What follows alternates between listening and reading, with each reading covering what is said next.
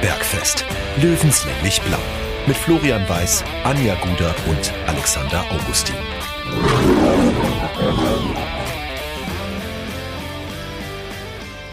Servus und herzlich willkommen zum Giesinger Bergfest, Folge 37 und ihr hört es schon, unser Anchorman, der Flo Weiß, der hütet das Bett. Unser Anchorman ja, ist ein Crankerman. Liegt nicht ein Crankerman. Und es liegt nicht am Löwenspiel, weil wir wissen, das hat er angeschaut.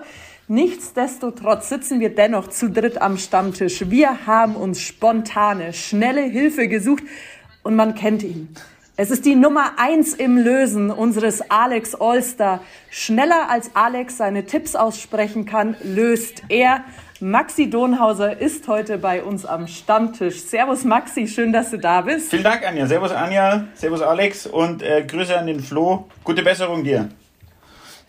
Und natürlich darf dann einer nicht fehlen, Giesinger Bergfest Inventar. Alex Augustin und ich glaube, er ist auch wieder genesen oder treibt es dir die Corona-Perlen nach diesem ja. 3 zu 1 doch noch auf die Stirn? Ich darf eigentlich mit Veröffentlichung dieser Folge wieder raus, wenn mein Schnelltest negativ ist, davon gehe ich aber jetzt mal aus, aber nach dem Spiel heute überlege ich vielleicht noch ein paar Tage länger, mich zu verkriechen. Also du willst gar nicht mehr raus jetzt nach dem ja, also 1 zu 3? Mir ist es vergangen. Ich habe mich eigentlich darauf gefreut, raus zu dürfen, aber jetzt muss ich sagen, Bettdecke über den Kopf und ja, warten, bis vorbei ist. Also, Augen zu Bergfest-Crew, ihr müsst auch wissen, wir sind brandaktuell. Es ist quasi gerade abgepfiffen worden und schon treffen wir uns heute wieder virtuell und besprechen mal dieses Spiel nach. Wir haben es jetzt zweimal schon gesagt. 1-3. Es tut doch ein bisschen auf der Seele weh, oder? Jetzt haben wir uns gegen Havelse wieder einigermaßen gut geschlagen, zumindest das Ergebnis hat gestimmt. Und jetzt schaffen wir es nicht, nachzulegen. Hm. Maxi, als ja. Neu Newcomer bei unserem Stammtisch, was sagst du denn? Also, ich muss ja sagen, ähm, ich hätte mir jetzt natürlich einen dritten Sieg gewünscht, aber irgendwie finde ich das mit dem 3-1, will ich jetzt nicht sagen, dass wir gut bedient sind. Mit ein bisschen Pech, beziehungsweise durch Glück sind, lagen wir zur Halbzeit nicht 4-0 hinten. Die Chancen wären da gewesen. Da hatte leider wieder jemand einen rabenschwarzen Tag, der in den letzten Tagen auch immer rabenschwarzen, rabenschwarze Tage hatte. Und ähm, deswegen wundert es mich sowieso, dass wir noch drangekommen sind, dass der Stade den Elfmeter dann so ja fast kläglich vergibt. Das ist richtig, richtig schade, weil das wäre schon irgendwie cool gewesen, aber so mal unverdient ist es nicht. Und deswegen Mund abputzen, gegen Magdeburg weitermachen, aber irgendwie schaut es halt so aus, als dass es diese Saison gegen die Oberen irgendwie nicht, nicht langt. Und ich glaube auch nicht, dass wir dieses Jahr mit dem Aufstieg viel zu tun haben. Leider. Oder Alex, wie siehst du das? Nach dem Spiel würde ich das auf jeden Fall unterschreiben. Also ich hatte schon die Hoffnung jetzt nach den zwei Siegen, dass äh, zumindest sowas wie eine breite Brust hängen bleibt, dass das spielerisch nicht, äh, nicht vom Feinsten war gegen Havelsee und Duisburg, das äh, glaube ich ist uns allen klar. Aber ähm, ich habe mich da an einen Tweet gehalten von 1860 Munich in English. Der hat das eigentlich ganz gut äh, aufgeschrieben. Ich übersetze jetzt mal äh, parallel das gleich. Ähm, hässlich zu gewinnen ist ein, eine wichtige Eigenschaft, äh, die eine erfolgreiche Mannschaft braucht. Ähm, aber die, der Unterschied eben zwischen einer durchschnittlichen Mannschaft und einem, einer erfolgreichen Mannschaft ist die Fähigkeit, so einen hässlichen Sieg ins Momentum zu verkehren. Also daraus was zu ziehen, was dich über die, die nächsten Spiele auch trägt, auch über die schweren Spiele. Und das muss man sagen, hat man heute leider nicht gesehen. Also gerade in der ersten Halbzeit. Die Reaktion war ja gut. Also in der zweiten Halbzeit, Michael Köln hat es dann auch nach dem Spiel gesagt, also wenn die das Spiel drehen, braucht sich wahrscheinlich keiner beschweren. Aber das Problem ist halt, dass du reagieren musst und dass du wieder reagierst und dass du nicht agierst. Im Defensivverhalten vor allem. Das, das finde ich halt einfach so schade. Du hast halt irgendwie das Gefühl, die haben einfach keine Lösungen, beziehungsweise schaffen es nicht von sich aus. Das ist genau wie du das gesagt hast. Agieren ja, aber irgendwie, äh, reagieren ja, aber agieren nein. Und irgendwie, man hat halt doch gemerkt, finde ich vor allem, dass der Daniel Wein ziemlich fehlt. Weil das ist so einer, der reißt die anderen mit, der haut auch mal einen raus, wenn es ist. Und das war einfach so, gar nicht der Fall. Mai und die letzten zwei Spiele, das gegen Duisburg hätte auch 10-7 ausgehen können, wie es überall gestanden ist. Und ähm, gegen Havelse, da war man von den Chancen, finde ich, hätte es zur Halbzeit oder kurz nach der Halbzeit auch ein bisschen höher führen können, wenn du die Chancen machst. Und das ist halt dann genauso, dieser, dieser verschossene Elfmeter ist ja eigentlich genau die Chancenverwertung der letzten Spiele. Und ähm, Mai, für oben langt es nicht, aber ich hoffe, dass es nach unten trotzdem weit genug oder dass unten weit genug weg ist, weil dafür, glaube ich, ist die Mannschaft schon zu stark. Ja, sehe ich genauso. Definitiv. Ich habe mir nach dem Abpfiff auch schnell auf Social Media durchgescrollt und bin natürlich über äh, den Ticker der Löwen gestoßen. Da fragen ein paar Menschen, und ich stelle die Frage jetzt einfach auch, warum schießt Staude? Ich hatte ihn eigentlich schon gar nicht mehr so richtig auf dem Schirm. Wisst ihr, was ich ja. meine? Also ja. in meinem Kopf sind wesentlich sind eigentlich zehn andere Spieler, die dann schießen. Ja, aber der, also was ich sagen muss, ähm, ich habe ja, als er so komisch angelaufen ist, habe ich mich an das Spiel gegen Darmstadt erinnert. Da ist er auch eingewechselt worden und hat, glaube ich, den dritten oder vierten geschossen. Und das fand ich gar nicht mal so unsicher. Dann habe ich mir gedacht, hm, schauen wir mal. Aber was mich halt wundert, ist, dass weder der, der, Sascha Mölders noch der Philipp Steinhardt hingegangen sind. Und ja. Mei. in so einer Wir Situation. Hatten mal schon mal so eine Situation. Ich erinnere mich an, äh, ich möchte das Wort eigentlich nicht in den Mund nehmen, in das Abstiegsjahr.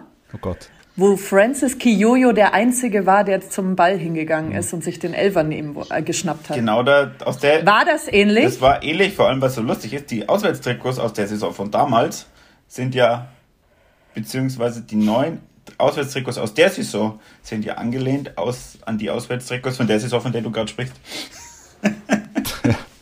Ja, also da wollte ja auch keiner einen Elfer schießen. Ja. Aber ich verstehe es nicht so ganz, weil jetzt hast du eigentlich dir wieder eine breite Brust geholt, hast Spiele gewonnen, die du vielleicht nicht von der Leistung her gewonnen hast. Also es war ja oft äh, auf Messerschneide, mhm. dass du die gewonnen hast und auch mit Glück. Aber dennoch gibt dir das eine breite Brust. Sollte. Warum? Sollte. Genau, aber warum kuschen die Leute und wollen dann den Elfer nicht schießen? Ich glaube. Also den donner ich doch damit Absicht. Also wisst ihr, was ich meine? Wir können zum 2 zu 2 ausgleichen. Hm. Ähm, da würde ich jetzt ungern jemanden zitieren, der derzeit an der Sebener Straße andere Probleme hat. Der hat mal irgendwas gesagt nach einer 5-1-Niederlage, Eier, wir brauchen Eier. Und sowas bräuchtest du halt in der Situation. Ja, aber irgendwie, wenn keiner Bock hat, das, das kann ich, wie du sagst, ich kann das einfach nicht nachvollziehen. Vor allem, die hätten ja eigentlich, ich will jetzt nicht sagen, den ganzen Spielverlauf auf den Kopf gestellt, aber du hättest mhm. ja mit dem 2-2 gegen Mannheim, die sind jetzt, glaube ich, Tabellenzweiter und werden meines Erachtens im Aufstiegswörtchen, im Aufstiegswörtchen, im Aufstiegskampf ein, ein gehöriges Wörtchen zu melden haben. Ja. Und ähm, jetzt mit, mit Magdeburg am, am Samstag, also ich glaube, dass das mit die stärkste Mannschaft ist, gegen die wir heute gespielt haben in der Liga. Hm. Ja. Ich, ich frage mich, ob ähm, die anderen nicht wollten oder ob Keanu Staude gesagt hat, ich schieße jetzt, weil ich muss mich zeigen und ich brauche ein äh, Erfolgserlebnis und äh, jetzt bin ich da und jetzt erzwinge ich es. Ja, viel lustiger finde ich ja, der hat ja jetzt sogar einen Scorerpunkt gekriegt heute, gell? Stimmt. Durch den, ja, durch stimmt. den äh, eineinhalb ja. Meter oder durch den 50 Zentimeter Querpass. Aber ähm, wahrscheinlich wollte er einfach, ja. Und mein Gott, also an sich ist der, glaube ich, von dem habe ich mir wesentlich mehr erwartet. Der ist ein bisschen mhm. hinter den Erwartungen zurückgeblieben, aber mein Gott. Also ich muss ganz ehrlich sagen, ich traue dem Elfmeter jetzt nicht ganz so hinterher, weil ich es einfach nicht, ja, nicht verdient finde, aber äh, das 3-1 ist genau das, wie es den Spielverlauf wieder her oder wie es den Spielverlauf hergibt und deswegen finde ich das eigentlich ja, ich finde das jetzt irgendwie, das Spiel war halt so typisch 60, ja. Du hättest die Chance wieder gehabt, irgendwo oben anzuklopfen, ja. Dann hast die Tür nicht gefunden, liegst zur Halbzeit 2-0 hinten, dann kommst irgendwie dran, hast die Chance zum Ausgleich, schaffst das nicht. So war es doch jedes Jahr. Sie haben die Tür nicht gefunden. Sie haben in einem Schlüsselspiel die Tür nicht gefunden. Sie hätten einen genau. Schlüsseldienst gebraucht wahrscheinlich. Schlüsseldienst und der ist teuer und dafür ist doch kein Geld da, habe ich gesagt. ja, genau so ist es.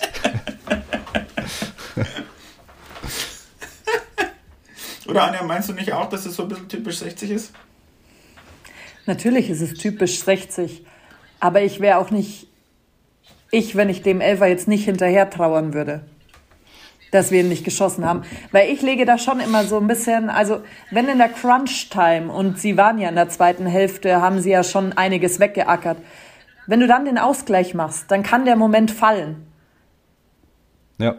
Also du musst erstmal ein 0-2, also du kommst ja. dran, 1-2, dann, dann gleichst du aus. dann ist vielleicht Waldhof Mannheim nicht mehr die überragende Mannschaft am Ende des Tages. Dann schießen sie auch das 3-1 nicht mehr und du bist total glücklich auf Giesings Höhen, dass du mit dem Punkt nach Hause gehst, ein letztes Mal vor Zuschauern. Dann wäre der, der Wind of Change also, durchs Grünwalder Stadion geweht. Ja, genau. Was ich also, übrigens äh, am Fernseher, das ist überhaupt gar nicht so aufgefallen, dass der Wind anscheinend so stark gegangen ist. Es hat Michael Kölner dann ähm, im Interview nach dem Spiel noch gesagt, dass äh, offenbar muss der Wind äh, ganz streng in eine Richtung geblasen haben, weil er gesagt hat, wir hatten in der ersten Pro äh, Halbzeit riesige Probleme mit dem Wind äh, und Mannheim dann in der zweiten Halbzeit. Und das hat auch der Torhüter von Mannheim dann bestätigt im Interview. Das, aber das hat man ein doch, Riesenfaktor war. Ja, aber das hat man doch gesehen, die haben doch einmal sogar die Planen vom Spielfeld ähm, nehmen müssen. Ach so, weil, da habe ich, ich, ich habe nicht gewusst, wieso die jetzt auf dem ähm, Spielfeld liegen. Ja, ja, ja, ja das, das war vom Wind. Ich wohne jetzt hier vom Grünwalder Stadion, also die sind ja ähm, relativ Süden, ich bin im Nord äh, Südosten ungefähr, ich bin im Südwesten und hier hat es die ganze Zeit ähm, her, hergeweht ohne Ende. Also das kann ich mir schon so. vorstellen. Also das war den ganzen Tag heute hier schon so.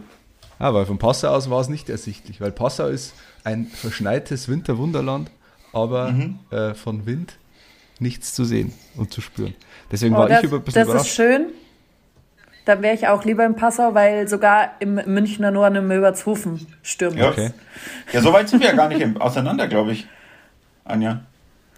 Ich wohne in Obermenzing. Ein, naja, Möbertshofen und Obermenzing. Ja, näher, als, näher zusammen als mit dem Sechsgestalten zumindest. Ja, das stimmt. Naja, ja. auf jeden Fall ist klar, 60 hat den Anschluss nach oben leider verpasst. Äh, dennoch immer noch mittendrin statt nur dabei, wenn ich mir so die Tabelle gerade angucke. Ähm, ich naja, würde würd nicht mehr nach oben nach blicken. Unten. Also der, der Zug ist, ist abgefahren. Also da, da, da ist auch, das gibt auch, äh, geben die Leistungen nicht her. Das muss man ganz klar so sagen. Ähm, das heißt ja immer, die Defensive oder die, die Offensive gewinnt Spiele, die Defensive gewinnt Meisterschaften und mit so einer Defensive gewinnst du keinen, keinen Blumentopf, muss man ganz klar so sagen. Also was da in der ersten Halbzeit abgelaufen ist, äh, ich, war, ich war zwischenzeitlich stinksauer, weil das war wirklich mit Ansage. Es war wirklich mit Ansage, weil das sagen wir ja seit Wochen, dass es da hinten einfach lichterloh brennt und äh, diese Probleme nicht abzustellen oder vielleicht, vielleicht geht es einfach auch nicht besser, muss man, muss man sagen. Äh, reicht ich halt glaub, einfach dass, nicht, finde ich. Ja, ich glaube, dass die letzte Saison einfach in dem Flow geschwommen sind und auch, ohne das jetzt böse zu meinen, ich glaube, dass die letztes Jahr einfach auch ein bisschen über die Verhältnisse gespielt haben. Mhm. Jetzt spielen sie ein bisschen unter ihren Verhältnissen. Ja, genau. Das, das, ist halt ja. das, das ist halt genau das und dass halt jemand wie der Niki Lang so fehlt, hätte ich nicht gedacht. Mhm. Aber der fehlt ja wirklich richtig. Und mit dem Quirin Moll fand ich, kam da ein bisschen Stabilität noch rein. Ja. Und ich glaube auch, dass der, dass der anfangen wird am, äh, am Samstag. Samstag? Ja. Und ich ja. denke auch, dass für den, für den Philipp Steinhardt dann hinten links der, der Fabi Greilinger spielt, ja, hätte ich jetzt auch ja. gesagt. Und der macht es auch immer gut. Also der, da habe ich überhaupt keine Sorgen. Und Maxi, du hast es vorher schon angesprochen, äh, Daniel Wein fehlt halt einfach wieder. Dieser, mhm. dieser Fels in der Brandung vor der Abwehr, das ist schon einfach äh, so ein unglaublich wichtiger Spieler. Äh, es ist, ich vergleiche ihn immer mit Casimiro äh, zu, zu seinen besten Realzeiten. Äh, das war so es ist einfach der gewisser Kopf der Mannschaft, der halt einfach, oder das Rückgrat der Mannschaft, sagen wir es so, wenn wir im anatomischen Bereich bleiben wollen. Der hält alles ja, der, zusammen. Ja, der, entweder er hält alles zusammen oder er räumt halt ab, was da ist. Und ja. der hat halt auch, glaube ich, mit das beste Stellungsspiel, was es gibt in der Liga. Und das ist halt schon jemand, wenn der nicht da ist, der gegen, gegen Havelse, glaube ich, kannst du so jemanden auch kompensieren. Ja. Aber weiter oben nichts mehr. Und ich habe jetzt halt bloß Angst, nicht, dass das, das jetzt genau wieder in die Gegenrichtung läuft, wie er es gesagt hat. Du hast jetzt gesagt, der, der, oder wir sind zurzeit im Mittelfeld. Du hast gesagt, der, der Zug nach oben ist abgefahren, definitiv. Aber ich finde, dass man jetzt auch äh, nach unten aufpassen muss. Weil das ist so eng zusammen. Da ist so viel drin noch in Anführungszeichen, beziehungsweise hoffentlich nicht drin für uns. Und mit den Spielen, die jetzt noch kommen vor Weihnachten, wenn es saublöd läuft, machst du noch zwei, drei Punkte und dann schaut es dann brennt der Weihnachtsbaum, ja. Genau. Davon wollen wir aber jetzt einfach mal nicht ausgehen. Ja. Also ich möchte nicht komplett schwarz malen, weil dazu ist eigentlich der Kader zu gut und ich habe immer noch die Hoffnung. Aber diese Aussage, da, dafür ist der Kader zu gut, den haben wir schon oft gehört. Den haben wir auch äh, 2016, 17 natürlich, gesagt. Ja, natürlich, aber ich habe trotzdem immer noch die Hoffnung, weil im Grunde und Ganzen ist es ja ähnlich wie letzte Saison. Das haben wir ja schon ganz am Anfang in den Podcast-Folgen besprochen. Ich glaube immer noch, dass irgendwann das so Schnipp machen muss und dann geht es wieder aufwärts. Dass du vorne nicht mehr mitspielst, wann habe ich das schon gesagt? Dass wir da keinen Druck mehr aufbauen sollten, uns da die Hoffnung nicht äh, mehr machen sollten. Ja, okay. Aber dann äh, spiel doch zwischen Platz 6 und Platz 10 eine gute Rolle. Leg dir nächstes Jahr den Druck nicht mehr auf und versuch, dass du deinen Kader nochmal verstärkst und dann gehst du es an. Es muss ja nicht alles mit der Brechstange sein. Vielleicht war der Druck im Vorfeld der Saison auch einfach zu groß. Ja. Es ist, ist auch so eine Gefahr jetzt, äh, der sie aber, glaube ich, nicht äh, aufsitzen. Äh, früher hätten sie wahrscheinlich jetzt in der Winterpause zwei, drei Hochkaräter geholt, ähm, eben mit, um mit der Brechstange noch was zu erzwingen. Ich glaube, die Gefahr haben wir in diesem Winter nicht. Ich glaube schon, dass man vielleicht nachlegen muss. Ähm, vielleicht einen, einen offensiven, einen Innenverteidiger wäre auch ganz wichtig äh, noch zu holen. Aber nichts, was irgendwie, ja, nichts Abenteuerliches, bitte. Weil das also, ist schon oft genug nach hinten losgegangen. Das ist ja, das, das ist oft genug nach hinten losgegangen. Aber was, was mich jetzt einmal interessieren würde, die letzte Saison ist ja auch relativ gut gelaufen, es waren kaum Zuschauer da. Oder eigentlich gar keine. Glaubt ihr, dass das jetzt auch nochmal einen, in Anführungszeichen, positiven Einfluss haben kann? Ja, eindeutig. Äh, den Gedanken habe ich schon seit, seit ein paar Tagen. Ähm, ich glaube, dass 60 in Geisterspielatmosphäre besser ist. Aber woran liegt denn das? Die haben ja gegen Schalke auch mit den 15.000 Sauger gespielt. Das stimmt, ja. Also man hat, also in, in der letzten Saison, glaube ich, war das ein großer Faktor, ja. Weil äh, möglicherweise der Trainer mehr Einfluss nehmen äh, kann von draußen, weil du halt für so Böcke, wenn du Böcke schießt, die ein Semi hier in den letzten Spielen getan hat, einfach nicht die un unmittelbare Reaktion vom Publikum bekommst, nicht die, die mhm. Pfiffe oder, oder das Raunen, sondern du machst halt einfach weiter. Du, du, du sagst, ja, passiert, geht weiter, du wirst gepusht von den Mitspielern. Ich glaube, dass das im Kopf schon ein paar Prozent ausmacht. Die Anja als aktive Sportlerin kann das bestimmt gut beurteilen. Hm? Pfiffe? Du kannst es bestimmt gut beurteilen als aktive Sportlerin. Ich liebe es, vor Zuschauern zu spielen. Und ich bin auch eher der Typ, ich liebe es auch nicht gemocht zu werden. Der Olli Kahn des Volleyballs. Also, ich habe ich hab eigentlich, ich glaube, es ist schon so eine Typsache. Du musst es halt mögen quasi. Beispielsweise wie für einen Elfmeter eingewechselt zu werden. Du musst halt der Typ dazu sein. Also du musst es, egal in welcher Liga, du musst der Typ dafür sein, zu sagen, Tod oder Gladiolen, wenn ich das jetzt mache. Entweder mache ich mich mit dem Ball unsterblich und netze ihn ein, oder das ganze Stadion hasst mich. Also mit der Situation muss ich halt einfach klarkommen. Und je nachdem ist es halt. Also ich liebe es, vor meinen Zuschauern zu spielen, aber ich liebe es genauso, auswärts zu spielen, als Stadtmannschaft zu kommen.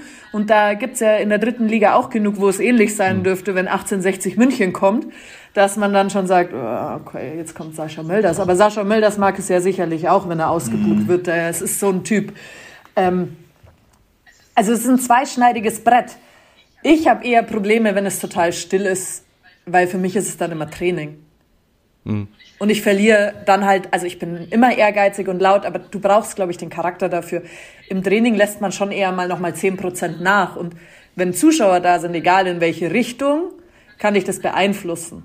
Und wenn du kein, ich sage jetzt mal, kein Larry bist, dann tut dir das doch auch nicht weh, wenn mal die Kurve pfeift. Weil dann denke ich mir äh, in den nächsten fünf Minuten so, okay, spitzeln. Jetzt habt ihr mich einmal hier schön ausgepfiffen. Ja. Das war's aber dann. Mehr Angriffsfläche gebe ich euch ja nicht.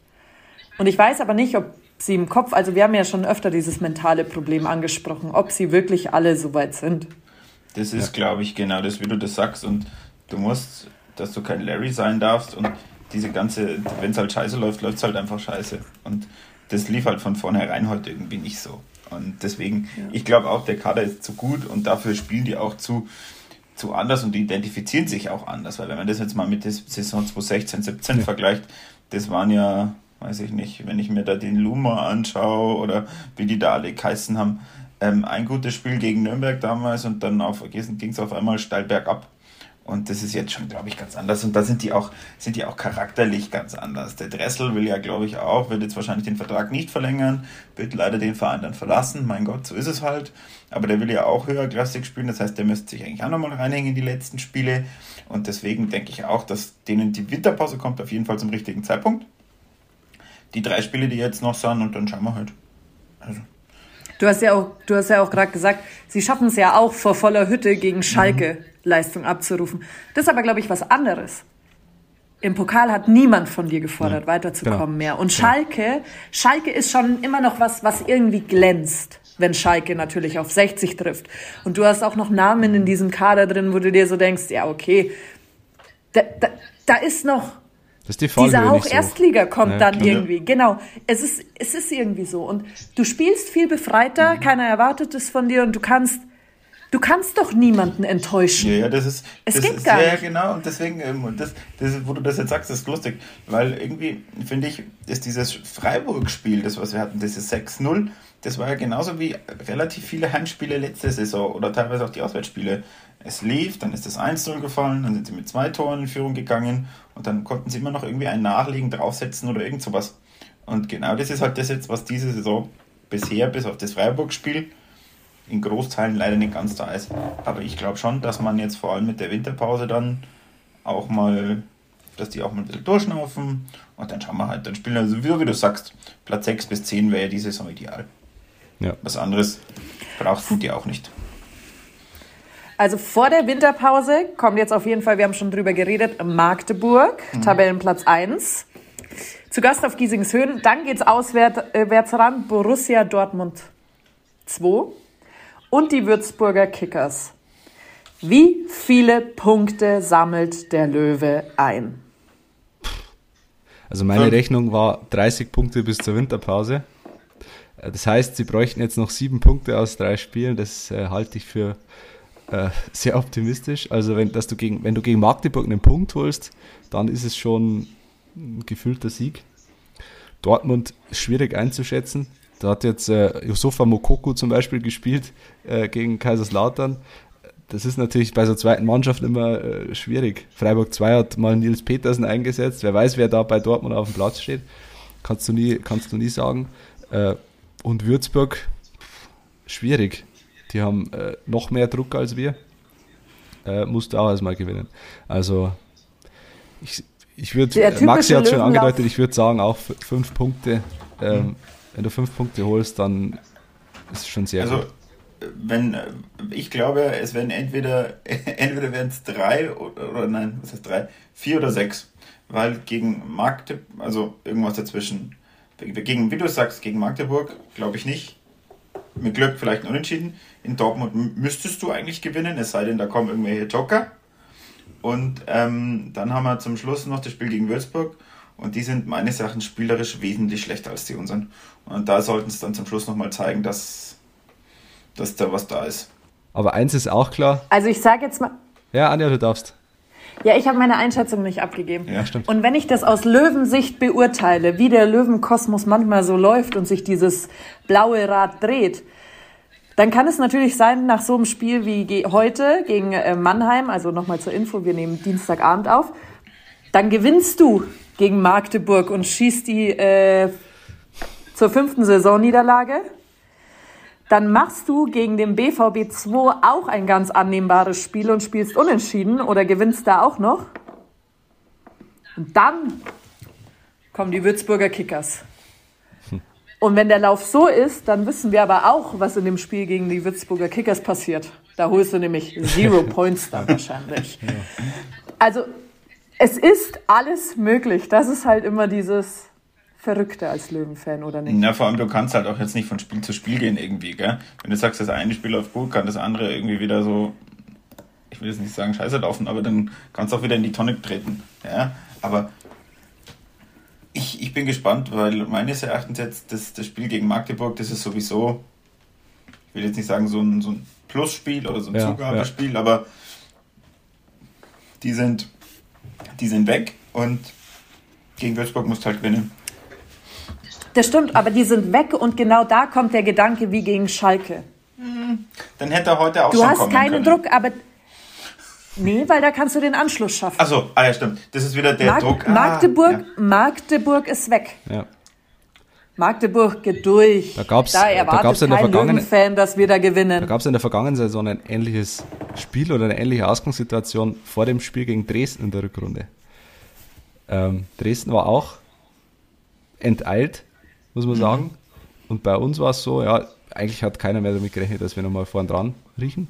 Ja. Und dann gewinnen wir das Spiel. Ich glaube, durch ein sehr, sehr spätes Tor. Philipp Steiner, glaube ich, war es. Genau. Kann natürlich auch so ein, so ein Wendepunkt nochmal sein in der Saison. Ganz klar. Ja. Aber das, das finde ich ja auch krass, wenn man mal schaut, wo Magdeburg und, und, und Mannheim letzte Saison gestanden sind. Ja, dann bei genau, Magdeburg. genau das ist der Unterschied, ja. Die kommen eben von ganz unten und von denen erwartet keiner. Und bei uns war es so, es ist so ein bisschen, ich habe es bei Sascha Mölders vor ein paar Wochen mal gesagt, so der Fluch der guten Tat. Du hast eine Saison gespielt, die einfach richtig geil war. Am Ja. Ende hat es nicht ganz gereicht. Und natürlich musst du dich dran messen lassen. Du, du misst dich selber dran und du musst dich von außen dran messen lassen. Und das ist, glaube ich, das Hauptproblem momentan. Und Magdeburg, die kommen mit einem riesen Flow aus der, aus der Rückrunde, wissen, sie haben sich gerettet aus einer aussichtslosen Situation. Tja, und dann spielst halt so eine Saison. Das ist ja auch nicht das erste Mal. Da ja, äh, gibt es ja viele Beispiele. Paderborn vor ein paar Jahren zum Beispiel. Ja, die eines. eigentlich gar nicht mehr hätten spielen dürfen irgendwann und dann Ja. wegen uns dann doch aufsteigen konnten oder eine Liga. Du marschierst in die. Bundesliga durch. Genau. So, sowas schweißt dich halt auch als Ja. Mannschaft zusammen. Das Unmögliche möglich zu machen, die Liga zu halten, dann ist der Kader, glaube ich, auch relativ gleich geblieben. Mhm, Ja. Der, das ist ein Selbstläufer dann. Ja, vor, Also dann, das ist zusammengeschweißt. Die glauben an sich, die wissen, was sie leisten können. Und dann wissen sie auch, dass sie eigentlich nicht nach unten gehören, wenn sie da noch irgendwie rausgekommen Ja, sind. klar, vor allem, ich glaube auch, dass der, der Trainer spielt ja da eine Riesenrolle.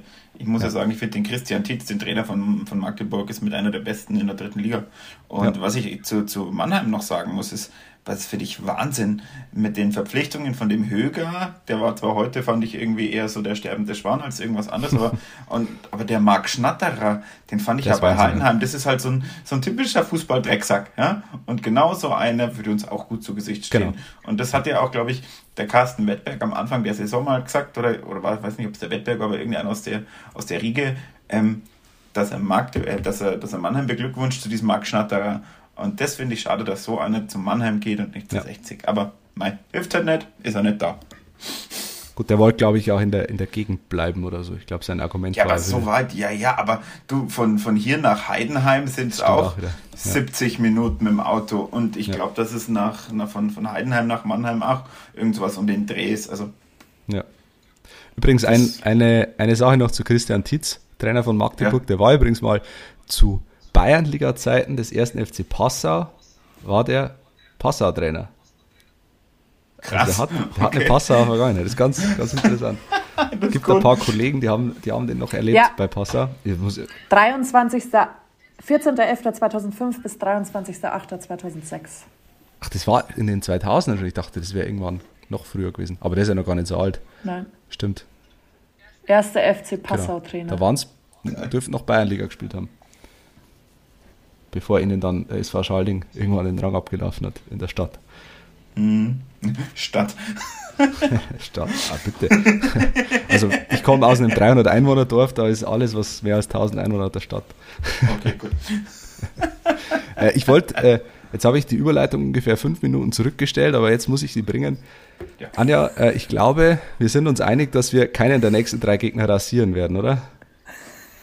Nein, rasieren ist da nicht.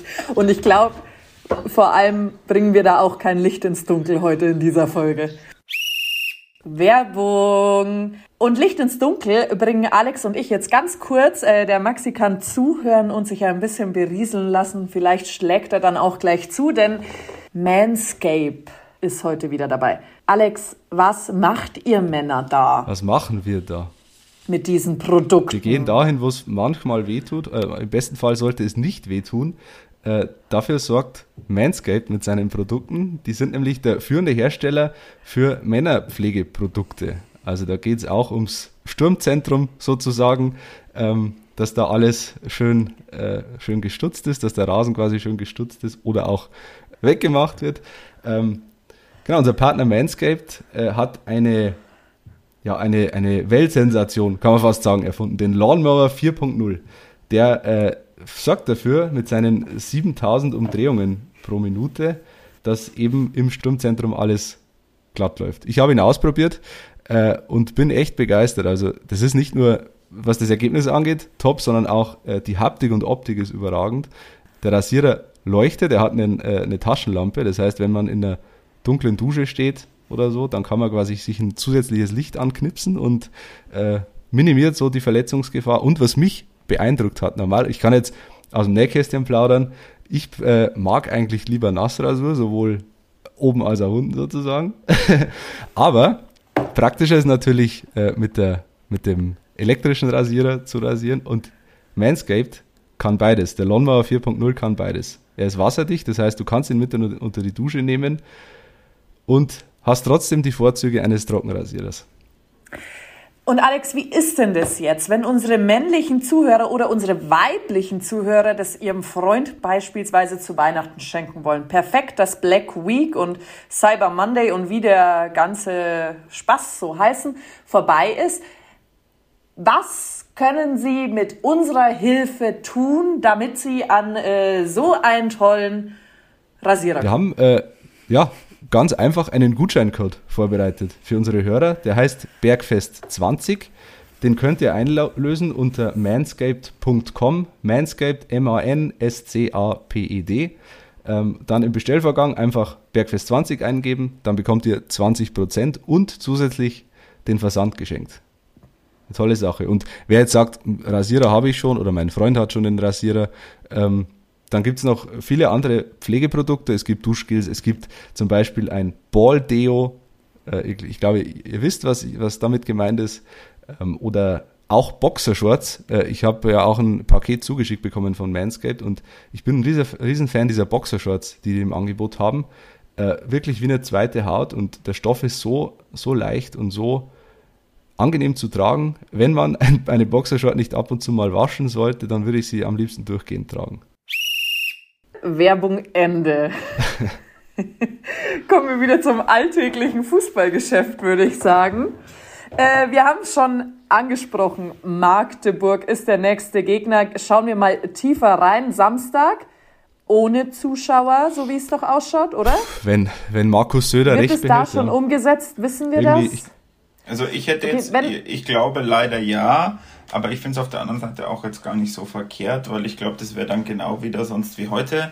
Weil da muss man auch sagen, hat man zum Großteil fast bloß die Mannheimer gehört. Und das ist ja bei den, bei den Fans irgendwie zur Zeit, vor allem aus, wie es damals war, gegen Dresden oder Magdeburg, auch als, als voll war, haben die auch immer recht viel mitgebracht. Und mir wäre es ehrlich gesagt, nachdem ich auch gesagt habe, ich gehe nicht, ähm, wäre es mir ganz recht, wenn, wenn keiner dürfte. Ich habe da ehrlich gesagt ein bisschen ein gespaltenes Verhältnis zu den Geisterspielen momentan. Ich habe heute in der Arbeit auch schon versucht, äh, also im Homeoffice auch schon versucht, einen Kommentar zu dem ganzen Thema zu verfassen und habe dann nach einer Stunde irgendwann abgebrochen, mhm. weil ich argumentativ innerlich auch auf gar keinen grünen Zweig gekommen bin. Ich finde ich find die Geisterspiele mhm. so, so notwendig wie vermeidbar momentan.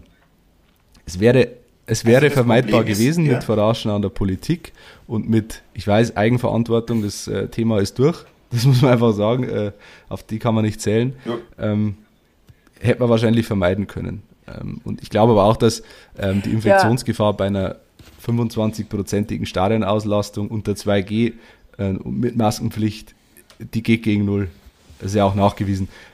Du hast, ja, du hast das Plus sogar noch vergessen heute, gell? Stimmt. Heute war ja sogar 2G Plus.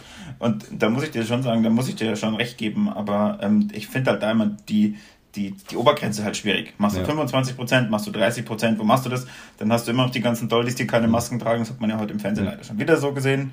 Vor allem, es stand sogar auf der Internetseite von 60, dass angekündigt wurde, dass Kontrollen kommen und dass man sich dann immer noch so verhält, kann ja. ich halt nicht nachvollziehen. Muss ich ehrlicherweise sagen. Es war aber heute deutlich besser. Also ich hatte im Kopf, dass ich hatte die, äh, im Kopf, dass 25 Prozent mhm. angesagt waren als Regel mhm. bei Sportveranstaltungen. Also ist ob 30 oder 25, also 25 Schnitt.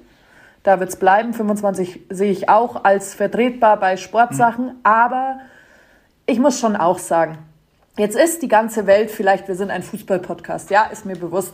Jetzt ist aber vielleicht die ganze Welt nicht Fußballfan. Und ja. dann sehen sie volle Stadion wie beim Köln-Spiel. Und die Christkindlmärkte und Co. sind abgesagt. Ich, ich habe da schon auch immer ein schlechtes Gewissen. Also warum braucht es dann die Extrastellung? Also dann wären ja die Fußballfans wieder auch vorgezogen. Der normale Bürger, die ältere Frau, die will vielleicht nicht zu 60, die will nicht zu Bayern, die will nicht zu Köln, die will nicht zu Gladbach. Nein, die will mit ihren. Mädels ihren Glühwein trinken. Ja. Darf sie aber nicht. Die Symbolik wäre fatal gewesen. Aber wir dürfen ins Stadion. Also es ist ja. halt irgendwie falsch für mich. Also das, das, da hast du schon recht. Ich finde es halt einfach allgemein irgendwie so, so schwierig, dass du ja gar nicht mehr weißt, es gibt ja auch einige, hier gibt es was heißt näheren Umgebung kann man jetzt nicht sagen. In Pasing waren wir am Wochenende und da war auch so ein relativ, was heißt Glühweindorf kann man jetzt nicht sagen, aber von einem, von einem Burgerladen, die haben draußen ein paar Standards aufgestellt, du kannst dann Glühwein trinken, die machen Bratwurst und alles und du sitzt weit genug auseinander, du kommst halt nur mit, ist es glaube ich bis Inzidenz 1000 zugelassen, darfst halt nur mit Maske rumlaufen, aber genau sowas, das wäre doch überall möglich gewesen. Das, wie es hinterm Dallmayr ist, wie es auch in der SZ gestanden ist, dieses Winterquartier, finde ich ein bisschen kritischer, weil das ziemlich eingepfercht sich angehört hat oder sich angelesen hat. Müsste man sich halt mal anschauen. Aber du hast schon recht. Ich finde jetzt nur schade, dass man den Fußballern das jetzt quasi so, so den schwarzen ja, Peter versucht genau. zu schieben. Und das ist das Einzige, was ich, was ich schade finde, was der Stefan Baumgart, Stefan Baumgart ja auch gesagt hat. Ähm, das ist halt ein Versäumnis, wo man sagen muss, gut, ist so. Aber wenn man sich jetzt das mal anschaut im Olympiastadion, glaube ich, ähm, gestern beim Spiel von, von, von denen von der 386 Zuschauer. 308, ja, ja, wollte ich gerade sagen, 390 Leute. Und das tut ja keinem weh. Also die haben ja alle genug Platz. Und deswegen finde ich es schwierig. Nur finde ich halt auch wichtig, dass wenn, wenn man das jetzt vergleicht, zum Beispiel mit Sachsen, die haben ja eine Inzidenz, das ist ja Wahnsinn, dass man zumindest sagt, wenn die mhm. einen vor leeren Rängen spielen, sollten alle vor leeren Rängen spielen. Dass man mhm. da zumindest sich, ich will jetzt nicht sagen solidarisch zeigt, aber dass man zumindest das so runterbricht, dass man das halt dann sagt, dass es für alle geht oder für, dass die Politik das dann für mhm. alle beschließt, dass die Fußballer an sich oder dass die DFL und der DFB von sich aus das nicht machen können, ist ja völlig richtig. Die machen sich ja sonst haftbar beziehungsweise angreifbar meines Erachtens auch in irgendwelche Richtungen. Und deswegen, wenn die es beschließen, müssen sie es für alle beschließen. Ja. Das finde ich schon. Du hast es vorher angesprochen. Das Maxi, definitiv. Äh, Fußball, der schwarze Peter, äh, dass, dass er den wieder zugeschoben bekommt. Das ist das, was mich eigentlich momentan ärgert. Mhm. Äh, sowohl in der medialen Berichterstattung als auch was natürlich äh, Aussagen von Politikern angeht. Äh, Markus Söder ist natürlich da immer ganz vorne dabei, schiebt dann dem Fußball die Vorbildfunktion zu und so. Äh, das ist natürlich auch ein bisschen Ablenken von den eigenen Fehlern, muss man auch sagen. Äh, oder dass man eine Impfpflicht für Fußballer fordert, ja gut, ähm, ich weiß jetzt nicht, ob das eine Berufsgruppe ist, die als, als erstes eine Impfpflicht braucht. Es ist sehr viel Symbolik und sehr viel Polemik auch dabei. Richtig, das ist das Leichteste doch ja. einfach. Das sind die, die in der, in der Öffentlichkeit stehen und da kannst du ja sagen, die sollen das machen, die, die und die. Und deswegen tut der Söder sich ja da auch, tut sich der Herr Söder ja da auch, glaube ich, ziemlich leicht mit dem schwarzen Peter. Nehmt ihr den mal und so weiter. Und ähm, ihm, glaube ich, kam ganz gut über oder hat ganz gut gepasst, dass das Ganze noch in Nordrhein-Westfalen ja, stattgefunden genau. hat mit dem Spiel von Köln. Weil wir ja, in Bayern, wir haben ja quasi. Sein Schauen Sie, wir in Bayern, wir haben ja schon 25 Prozent aus. Schauen Sie, schauen Sie, ja. würde Micky Beisenherz sagen. Schauen Sie. Ja, also das ist auch, ich habe jetzt eben im, im Zuge der Recherche für den Kommentar habe ich ein paar Texte auch gelesen und äh, da habe ich mich auch ein bisschen über die Schlagzeilen geärgert, weil der Tagesspiegel zum Beispiel hat geschrieben, geht's noch Fußball oder irgendwie so in die Richtung.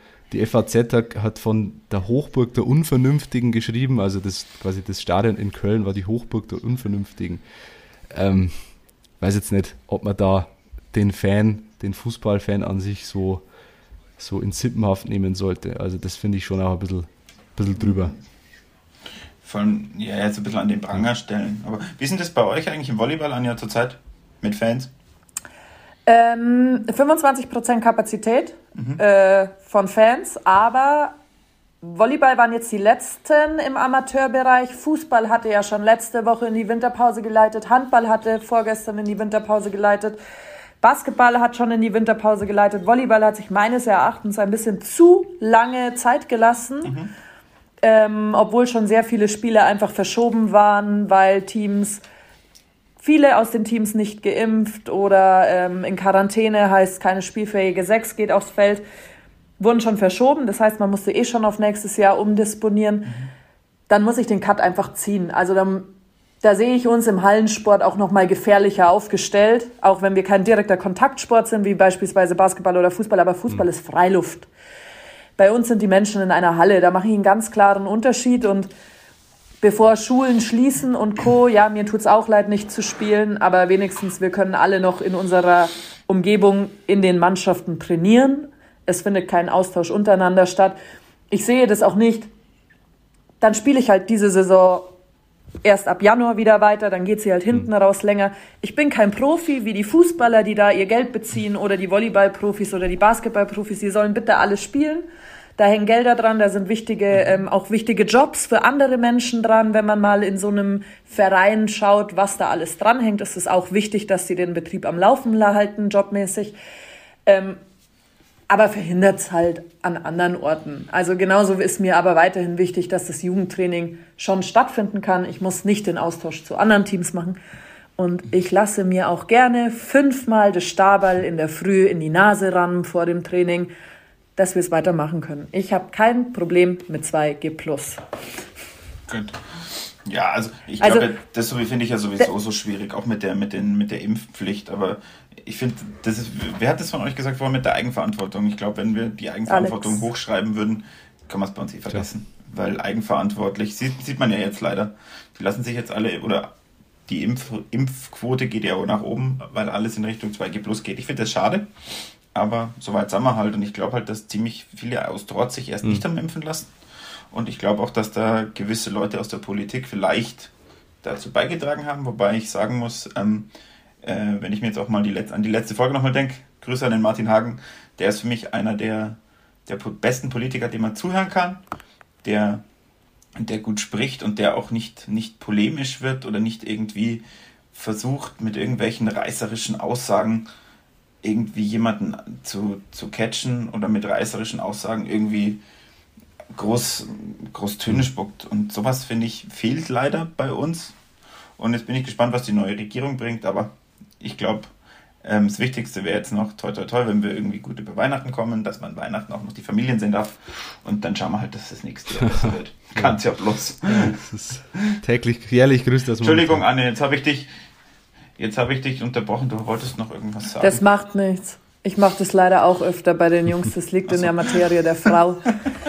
ähm, ich wollte sagen, dass es für mich nicht nur Solidarität ist. Also für mich ist es auch Teamgeist. Und es ist nicht nur Teamgeist bei 60 München, sondern es ist Teamgeist in der ganzen dritten Liga für mich dann, zu sagen, alle dürfen nur 25 Prozent Kapazität zulassen. Alle haben jetzt Geisterspiele. Also, weil es ist eine Sache, die jeden angeht. Und ähm, ich nehme jetzt einfach irgendein Team raus. Team XY VfL Osnabrück hat, äh, Osnabrück hat so und so viele Corona-Fälle. Natürlich wollen sie, dass ihr Spiel verschoben wird. Ist ja logisch. Sie können nicht mit der besten sechs, äh, mit der besten Elf antreten. Das ist nicht möglich. Mhm. Da wünschst du dir doch dann Entgegenkommen von Kaiserslautern, die dann natürlich sofort mit der Fahne winken und sagen, klar Leute, wir verschieben, ist doch völlig logisch. Und das ist doch Teamgeist. Das ist aber Teamgeist auf allen Weil man da sich fragen muss, ob der... Und das fängt bei den Zuschauern ja, halt an. Man muss sich fragen, ob dann der DFB zustimmen würde. Also wenn er so handelt wie der Bayerische Fußballverband bei manchen Spielen, dann... Äh, wird es zu keiner Verschiebung kommen. Also wir hatten das jetzt im Amateurfußball ein paar Mal, da wollten beide Vereine verschieben, weil sie jeweils Verdachtsfälle gehabt haben oder sogar bestätigte. Ähm, da haben sich geeinigt darauf, das Spiel zu verschieben. Dann hat der BFV gesagt, ja, äh, nichts gibt's. Ihr habt die äh, geforderte Mindestanzahl an Spielern zur Verfügung, also wird gespielt. Also, ich weiß nicht, ob da der DFB anders ist. Mhm. Mal schauen. Ja, also da muss ich ja sagen, das finde ich auch gut. Das war ja auch im Eishockey, als beim EHC so viele, äh, so viele Corona-Fälle waren. Aber da wundert mich dann, dass es Spiele gibt, wie jetzt am Wochenende beim Julian Weigel in, ja. äh, in Portugal. Die, die fangen an mit neun Spielern und dann muss der Schiri das Spiel abbrechen, weil sie nur noch fünf Feldspieler Ja, das ist eigentlich ein Skandal. Also ja. sowas, glaube ich, wird es in Deutschland, ja, ja, klar. Und sowas wird es in Deutschland ja. halt nie geben und das finde ich schon, finde ich schon sehr gut. Und ich glaube auch, dass man da mit der Solidarität ziemlich weit kommt und ich hoffe auch, dass das jetzt zeigt, dass der Fußball nicht das ist, für wie er immer gehalten wird, das, wie du sagst, dass man ihn an den Pranger stellt, sondern dass man halt auch sieht, ähm, wie, wie der Fußball so gehandelt hat oder was mit den Fußballfans auch teilweise war während dem ersten Lockdown. Da empfehle ich auch in der ARD-Mediathek einen, äh, gibt es auch was, was Gutes von den Frankfurt Ultras, glaube ich, die, die in einer Obdachlosenküche gekocht haben. Und dass man halt einfach sieht, dass das nicht, dass für die nicht Fußball überall, dass Fußball relativ einen hohen Stellenwert hat, aber dass es auch Sachen gibt, die drüber stehen. Und ich glaube, das ist ja auch das, was, was, jetzt, was jetzt klar ist. Logisch würden wir alle gerne wieder ins Stadion gehen und hätten so Spiele wie gegen Schalke Logo. Aber es geht halt gerade einfach nicht. Und dann ist es ja. halt einfach so. Zum Glück hatten wir das Spiel gegen Schalke. Das kann ich jetzt, durch den, Wind, das kann ich jetzt ein bisschen durch den mhm. Winter tragen, so die Erinnerung an dieses Spiel. Bisschen, ja, das stimmt schon. Wir haben aber heute auch noch eine positive Nachricht, wenn wir zum wir haben sogar zwei positive Podcasts Nachrichten, kommen. wenn ich gleich einsteigen darf. Nämlich äh, un, äh, ein bisschen. Ja. Der, deine, oder? Deine, dass ich auch beim das, Mal raten wusste, wer der auch Alex das, aber das ist jetzt im Laufe des Spiels äh, erst bekannt gegeben worden und äh, ein bisschen untergegangen. Toto-Pokal-Halbfinale ist ausgelost worden. Ah. Das möchte ich nur kurz anmerken. Die Löwen in Albstadt beim Regionalligisten, Regionalliga Überraschungsmannschaft, kann man sagen. Die spielen da eine gute Rolle. Mhm. Ähm, 26. März, Samstag, äh, ist der Termin angesetzt. Mal schauen, was bis dahin ist, ob es bis dahin wieder Zuschauer gibt. Wir hoffen es. Äh, auf jeden Fall ein, ich, sagen wir, Pflicht, eine Pflichtaufgabe auf dem Weg ins Finale. Schwierig. Schwierig, aber machbar. Ich hoffe, dass sich die, dass die, sich die Jungs besser anstellen als die als Tukici. Hm, stimmt. Stimmt. die, glaube ich, haben genau. wir da verloren. Ja. Und wurden sogar ja. relativ hergespielt, wenn ich mich nicht erinnere. Und da ist mir so ein Sieg wie gegen Buchbach, wer würde ja total reichen. Also. Eben. Pokalsieg ist Pokalsieg. Fragt am Ende keiner mehr danach. Positive Nachricht noch. Mmh bei meinem Kommentatorendebüt in der Volleyball-Bundesliga, also im Pokal, hat es leider nicht für den Haching-Sieg gereicht, Haching München. Aber in der Bundesliga im Volleyball hat TSV Haching München 3-2 gegen den Tabellenvorletzten aus Gießen gewonnen. Also es war quasi Vorletzter gegen Letzten, gegen aber die junge Mannschaft, Gießen gegen Giesing quasi, ja, ähm, ist über sich hinausgewachsen und hat zwei Punkte Sehr eingefahren. Schön. Top. Glückwunsch. Genau. Ähm, und wenn da auch wieder Zuschauer gehen oder noch gehen, empfehle ich es auch mal allen, in die Hachinger Halle zu fahren und sich das anzuschauen. Es macht wirklich Spaß. Mach mal einen Ausflug. Auch wenn es für Fußballfans oft gesagt Ball über die Schnur ist. Ja, also ich bin jetzt auch kein, kein ausgewiesener Volleyball-Experte und auch kein ausgewiesener Volleyball-Freund, mhm. aber ähm, und äh, mit, mit der Beteiligung würde ich mir auf jeden Fall mal eins anschauen. das, genau. das würde ich, würde ich auch machen, wenn mal, wenn es dann wieder funktioniert, irgendwann Februar, hm. März hoffentlich. Und dann äh, haben wir noch was. Äh, letzte Folge hat der Alex Olster sein großartiges Comeback gefeiert. Drei Tipps. Alex, ich glaube, du hast sie immer wieder nochmal zusammengefasst und dann aufgelöst. Äh, ja, genau. Gell? Lustigerweise, also das ist wirklich, ich bin fast ein bisschen gerührt, muss ich sagen. ähm, ich habe eigentlich gesagt, dass es ein relativ einfacher Alex Allstar ist und ich dachte auch, dass er relativ einfach ist und es kamen auch viele Antworten und viele Lösungen, nur keine davon war richtig. Auch die nicht von Maxi. Maxi hat, glaube ich, drei Versuche gebraucht, oder? Drei waren es. Oder zwei? Es war, ich habe den zweiten, den, den ersten, ich hätte erst gedacht, das wäre einer, dann habe ich den zweiten gesagt, den habe ich dann zurückgezogen. Und zweieinhalb dann Tipps sozusagen, äh, zweieinhalb äh, Antworten. Äh, die drei Tipps nochmal, vielleicht kommt jemand spontan drauf. Und äh, es, kam, es kamen viele Antworten und äh, es war immer eine, oder 90% der Antworten war ein Spieler, aber da war es eben nicht. Servus miteinander, hier ist der Michi. Ähm, die Lösung von Alex Allstar diesmal äh, ist der Florian Jungwirth, derzeit in, bei den Vancouver Whitecaps oder so ähnlich. Also, mein Alex Allstar zeigte, dass jede Medaille zwei Seiten hat, auch die silberne Fritz-Walter-Medaille des DFB. Er spielte mit Mesut Özil, Jerome Boateng und Benedikt Hövedes zusammen und er war mit den Löwen Pokalsieger. So, Maxi, ich glaube, du kannst stellvertretend für alle mal sagen, wen du denn eigentlich, oder wen du auf der Liste hattest zunächst. Also als erstes hatte ich den Flo Jungwirth auf der Liste. weil er war der Erste, der, der mir eingefallen ist, der eine silberne Medaille hatte, weil die anderen hatten alle, glaube ich, der, der, die Benders. Die Benders hatten Gold und Bronze, Gold genau. Und Bronze. Mhm. Er, und er war Kapitän von der ähm, Kapitän von der Pokalsiegermannschaft 2006, mhm. meine ich, von der B-Jugend. Und ich hätte gedacht, der war ja auch U19-Europameister, dass da die, die anderen Herren mitgespielt hätten, von denen du gesprochen hast.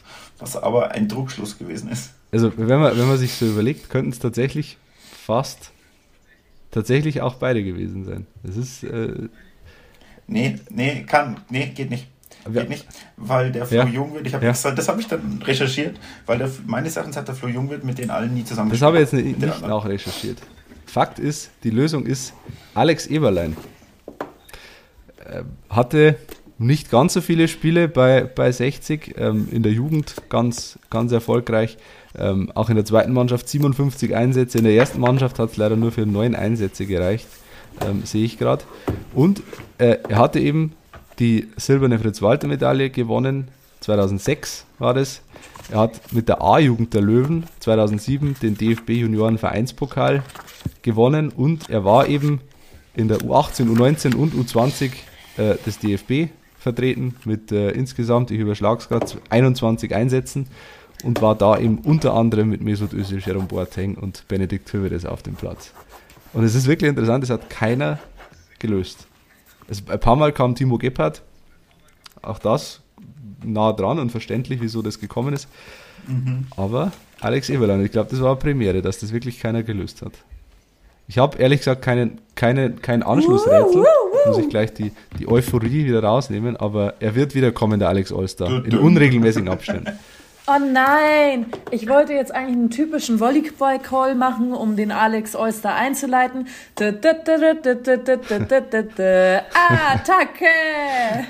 Darf, darf, ich, darf, so darf ich einen, darf ich einen, ich hätte, ich hätte drei Sachen. Ja, sehr gerne. Einen. Ja, Maxi Oyster. Okay, Maxi, mach doch den Alex. Also dann mache ich mal den Alex. Erster Tipp ist, ähm, er ist deutscher Meister geworden.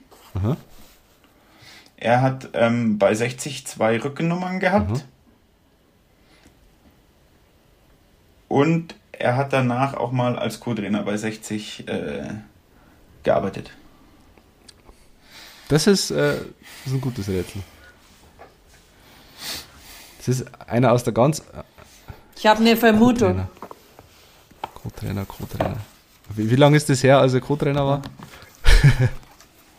Nein, dann sind es vier Tipps, das gilt nicht. Ja, Alex, du musst genauso ja. wie alle anderen bei, beim Bergfestphone antworten oder über die Instagram-App oder auf Facebook einfach via Nachricht oder an Giesinger, Giesinger Bergfest, dann könnt ihr Maxis Allstar lösen. Auch das ja. geht. oder als Bewertung in eurer Podcast-App. Auch da dürft ihr lösen, gerne Jetzt muss ich nochmal gucken. Ah, ja. Nicht, dass das jetzt falsch war, was ich gesagt habe. Okay, solange der Maxi guckt, erklärt euch der Alex kurz, ähm, auf welchen Kanälen wir natürlich immer für euch bereitstehen und wie ihr natürlich über das Giesinger Bergfest-Phone auch Teil unseres Podcastes, also des Stammtisches so werden könnt. Janne hat es ja schon angedeutet, wir sind natürlich vertreten bei Instagram, bei Facebook, haben eine eigene Webseite, giesinger-bergfest.de äh, Mailadresse wiederhole ich gerne nochmal, giesinger-bergfest.gmx.de und die Nummer des Bergfest-Phones schreibt euch ganz groß auf, hinter die Ohren oder wo auch immer Platz ist, 0177 41 25 984. Und wir freuen uns über Sprachnachrichten, über ja, was euch gerade so einfällt, was euch auf dem Herzen liegt ähm, im, besten Fall mit Löwenbezug. Also wir sind jetzt kein äh, Jürgen Domian oder so. Also nicht komplett euer, eure Lebensgeschichte erzählen, aber gerne äh, mit Löwenbezug dürft ihr uns alles, alles mit auf den Weg geben. Und natürlich, so, äh, apropos Maxi, top, ja. natürlich bewerten äh, in eurer Podcast-App bei Apple Podcasts. Fünf Sterne am besten, äh, ein bisschen Text dazu schreiben und dann sind wir alle glücklich. Maxi, haben deine drei äh, Tipps gestimmt? Jo. Oder möchtest du noch einen nee. austauschen? Stimmt. Perfekt. Ähm, zum Mitraten veröffentlichen wir sie natürlich auch auf unseren Social Media Kanälen mal wieder. Ähm, tippt fleißig in die Tasten, damit ihr auch äh, dem Herrn Donhauser quasi eine Niederlage zufügt und äh, den Maxi All-Star löst. Das war's dann auch schon wieder vom Giesinger Bergfest, Folge 37 in the books. Maxi, schön, dass du uns heute aufgefüllt hast, dass du unser Duo zum Trio gemacht hast. So schnell ist man als Stammhörer dann auch im Podcast drin. Äh, danke, Alex, danke, dass Anja, du auch für die gute dabei Moder warst. Moderation. Und äh, du bist einfach ein Profi am Werk, das merkt man. Danke. Und äh, wir schicken natürlich noch die besten Genesungswünsche raus an unseren Faktenfloh. Ich hoffe, wir haben dennoch ein paar Fakten heute auf den Stammtisch gebracht. Und dann bleibt uns eigentlich abschließend doch nur zu sagen, bleibt löwenslänglich blau.